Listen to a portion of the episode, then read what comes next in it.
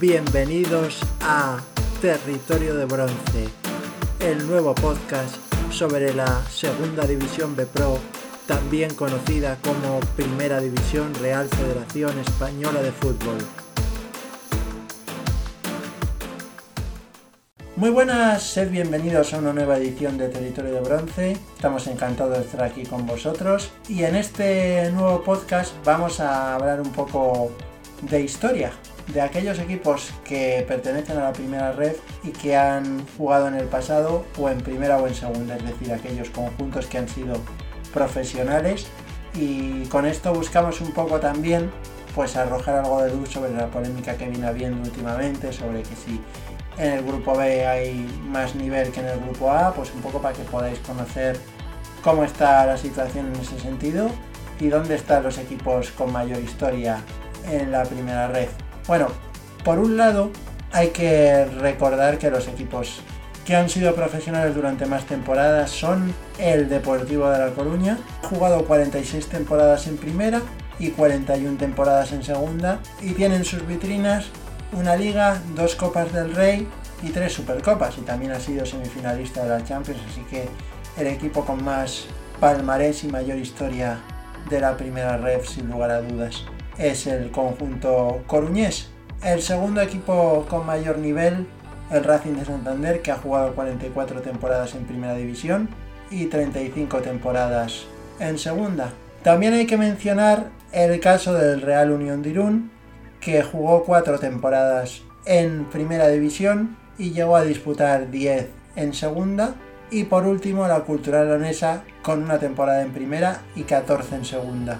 Deportivo de La Coruña, Racing de Santander, Real Unión de Irún y Cultural Leonesa, esos cuatro equipos vendrían a ser los equipos del grupo A con mayor historia. Dentro del grupo A tenemos también otros equipos que han formado parte de la, por así decirlo, liga profesional, pero no lo han hecho en primera, sino en segunda división. Ahí está el caso del Racing de Ferrol con nada más y nada menos que 34 temporadas en segunda división, se dice pronto el conjunto ferrolano, uno de los grandes veteranos de la segunda división.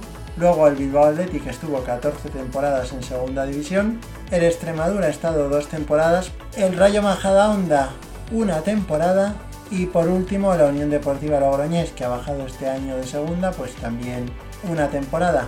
Eso hace un total de 9 equipos pertenecientes al Grupo A que han estado en categorías profesionales. El número es mayor en el Grupo B, aunque hay que reconocer que no tiene ningún equipo que llegue al nivel histórico de Deportivo Coruña y Racing de Santander. Pero bueno, la diferencia ahora lo veréis es bastante importante en cuanto al número de equipos del grupo B que han llegado a pisar categorías profesionales. El equipo del grupo B que cuenta con más temporadas en primera división es el Sabadell, que ha estado 14 temporadas en primera división y 44 en segunda división. En segundo lugar tendríamos al Castellón, que disputó 11 temporadas en primera y 38 en segunda. En tercer lugar estaría el Albacete con 7 temporadas en primera, 24 en segunda. Luego tenemos al Nastic de Tarragona con 4 temporadas en primera y 22 temporadas en segunda. Y por último, el Alcoyano con 4 temporadas en primera y 12 en segunda. De los equipos del grupo B que solo han jugado en la segunda división, el que más temporadas ha disputado en la categoría de plata ha sido el Barcelona B con 23, seguido muy de cerca por el Real Madrid Castilla con 22 y luego ya vendrían a mayor distancia el Algeciras con 9 temporadas en segunda y la Balona Real Baloncesto Calinense con 6 temporadas en la categoría de plata. Asimismo, el Sevilla Atlético, el filial del Sevilla, estuvo 5 temporadas en segunda y ya después nos vamos a equipos con 4 temporadas en segunda división, como es el caso del Atlético Baleares, 3 temporadas, como es el caso del Villarreal B, con 2 temporadas estaría la Unión Esportiva Llagostera y con una única temporada en segunda el UCAM Murcia.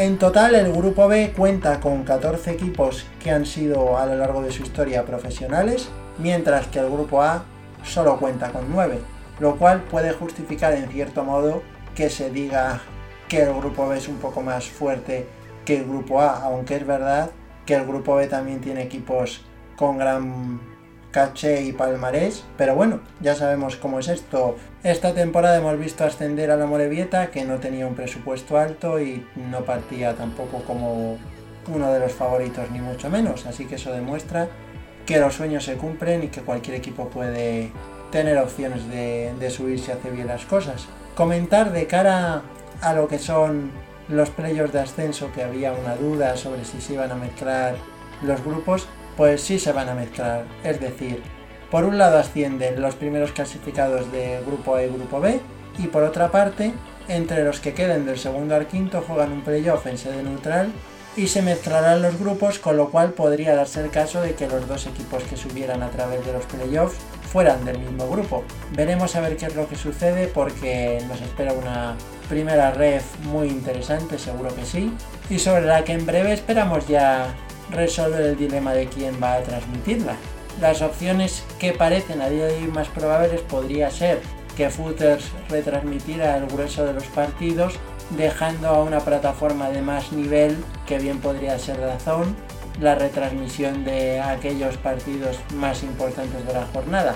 Esa es a día de hoy la opción que parece más probable, pero ya os decimos que todavía no hay nada seguro al 100% y desde la federación no han comunicado ninguna noticia.